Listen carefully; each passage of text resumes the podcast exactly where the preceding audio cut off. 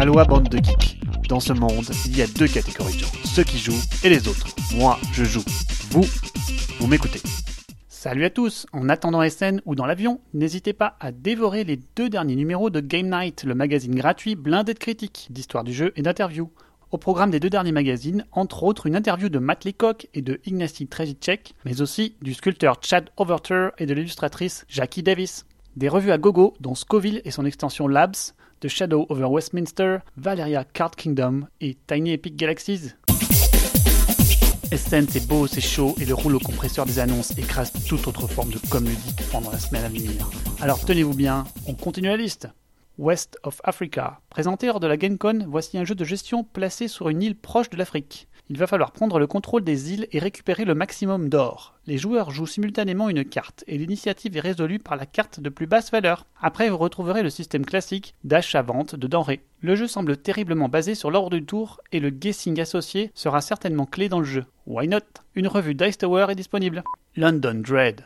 Horreur Arkham rencontre Space Alert Voici un jeu coopératif en temps limité qui se situe dans les années 20 et qui figure des meurtres occultes à résoudre. Quatre histoires seront disponibles dans la boîte de base. Le jeu sera un puzzle coopératif en temps limité qui ne se limitera pas à ces histoires et pourra être joué autant de fois que possible. Le jeu viendra avec une appli qui ne sera pas obligatoire mais permettra plus de profondeur. Le thème semble plus proche des œuvres originales de Lovecraft et a du potentiel. Virus, voici la future sortie atypique de Gyoshi X, qui figure un jeu avec des phases de temps réel alternant avec des pauses pour jouer les monstres qui infestent les lieux. Ainsi, il faudra trouver le laboratoire responsable de ce virus et sortir du complexe sans avoir été dévoré. La résolution des combats se fait par un système très original où l'on jette une poignée de jetons sur une grille de cases. Si deux pions touchent la même case, ils sont éliminés. Sinon, on réalise un décompte à partir des autres jetons. Toujours sceptique au sujet des Gyoshi X, celui-ci apporte une bonne dose d'originalité pour s'y pencher. Order of the Gilded Compass est une réthématisation du jeu Alia Yakta Est avec quelques nouveautés. Plus d'infos dans la vidéo de la GameCode associée.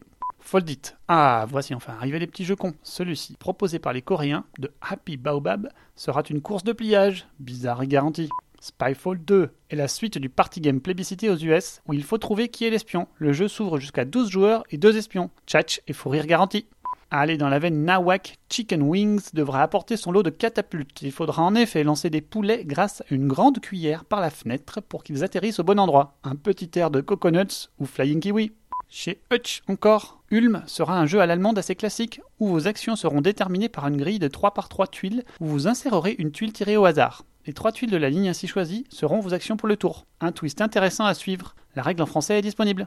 Encore chez Hush, dans le thème de prince et princesse, Touria mettra en scène ces jeunes gens en quête d'amour. Ils devront prouver leur force et leur vertu en explorant les mines de Touria, puis en fabriquant de leur récolte les plus beaux joyaux. Le groupe de joueurs ne pourra se scinder et sera représenté par un seul et même pion. Par ailleurs, les actions disponibles dans le tour seront variables, selon quatre grandes tours de carton placées au coin du plateau. Ainsi, vous aurez le choix à votre tour entre les quatre actions figurées sur les côtés des tours qui vous font face. Vous pourrez aussi tourner une tour d'un quart de tour à la fin de votre tour. Ça fait un peu trop de tours mais c'est quand même malin. Les règles françaises sont disponibles.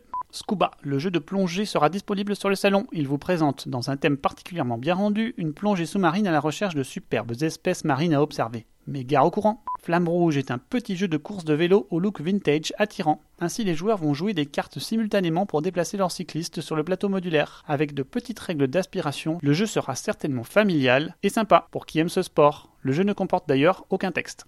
The Colonist est la dernière sortie monstrueuse de Lookout Games, qui sera au moins aussi massive que Caverna. Rien que ça, ça demande de jeter un œil curieux. Chaque joueur va développer au mieux sa colonie pour la voir prospérer grâce aux multiples tuiles hexagonales aux différents effets. Le jeu a une durée variable et se jouera en des successions d'hiver et d'été. Franchement difficile de se faire une idée pour le moment, mais le jeu affiche 30 à 120 minutes que l'on peut aisément traduire en 60 à 240 minutes je pense. Vous avez un petit avis chez Opinionated Gamers sur le jeu?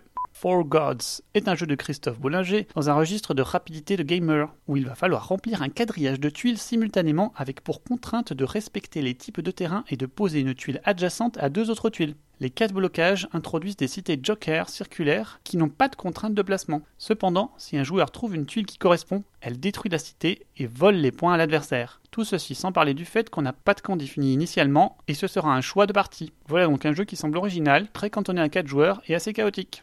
Let Them Eat Cakes est un jeu de cartes dont la mécanique centrale est le vote dans le thème de la révolution. Chaque joueur va essayer de tirer son épingle du jeu en conservant ses gens et en envoyant ceux des autres à la guillotine. Le tout avec une jolie petite guillotine en carton.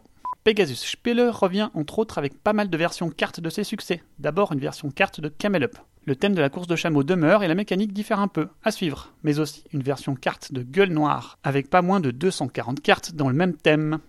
Solarium Mission est le futur gros jeu de chez Spielworks, dans le thème spatial vintage qui est en vogue depuis peu. Au programme de l'exploration spatiale, de la stratégie, de développement, et quelques dés, il sortira un peu avant SN, il n'y aura que 1000 copies sur le premier run, ce qui risque de vouloir dire peu de boîtes sur le salon dès jeudi. La règle est en anglais, elle est disponible si vous voulez vous y plonger. Dragon and Flagon est un jeu de baston de taverne, original non. Le plateau permet de placer des chaises, des tables ou des barils en trois dimensions pour donner un rendu très sexy. Le jeu est un jeu de cartes à pouvoir où il va falloir jouer finement. En effet, chaque carte a un coût en temps et vous fera avancer sur cette piste. Ce système hérité de Thèbes ou Olympos est intéressant et assez technique à maîtriser. Ce sera donc un joyeux bazar chaotique qui semble bien fun, en voilà un qui me tente. Great Western Trail est un jeu attendu de par son auteur, Alexandre Pfister, qui a récemment sorti Mombasa, le jeu de pose d'ouvrier largement plébiscité. Nous avons ici affaire à un jeu de train qui sera dans la même veine. Alors, amateur de Mombasa, penchez-vous sur celui-ci. Il y aura bien sûr Terraforming Mars. Le jeu n'était qu'en démo lors de la GameCon et a fait forte impression. Voici un gros jeu de développement et de cartes action très thématique pour la terraformation de Mars, pour la rendre viable. Le texte anglais est doublé d'une iconographie, donc n'hésitez pas, si l'anglais vous freine, à vous y pencher tout de même. Guilds of London sera aussi de la partie et vous présente un jeu de cartes à multiples façons d'utilisation, un peu tel la gloire de Rome. Le jeu a eu un bon buzz et je serais curieux de le tester. Chez What's Your Game, ce sera Railroad Revolution qui occupera la place. Un jeu de train pour succéder à Zango? On n'en sait pas beaucoup plus jusque-là, à suivre dans une catégorie pas trop lourde pour ce coup-ci par rapport aux habitudes de l'éditeur. Dreams est un jeu atypique qui sortira chez Zoc. Au menu, il va falloir réaliser une constellation sur un ciel nocturne pour designer une des quatre cartes disponibles. Subtilité, tous les joueurs sauf un sauront quelle est la carte à dessiner. Et les joueurs devront voter pour qui est un culte à la fin de la manche. Cette personne, si elle est bien choisie, devra à son tour trouver la carte que les autres joueurs tentaient de représenter. Représenter une image avec des cailloux blancs, gris ou noirs relève du défi, mais ce sera certainement une expérience imaginaire intéressante. Et il y a enfin la dernière sortie de Uwe Rosenberg, A Feast of Odin. Un jeu au nombre d'actions record autour de 60 qui vont vous permettre de recouvrir vos pâturages pour scorer à gogo, le tout dans une boîte aux allures de caverna pour le poids. Pour moi, toutes ces actions font un peu beaucoup et même Tom Vassell dit qu'il fait de l'analyse parallèle. Et voilà, c'est terminé pour cette série associée à SN, mais les news continueront encore chaque semaine. Allez, à la semaine prochaine, ciao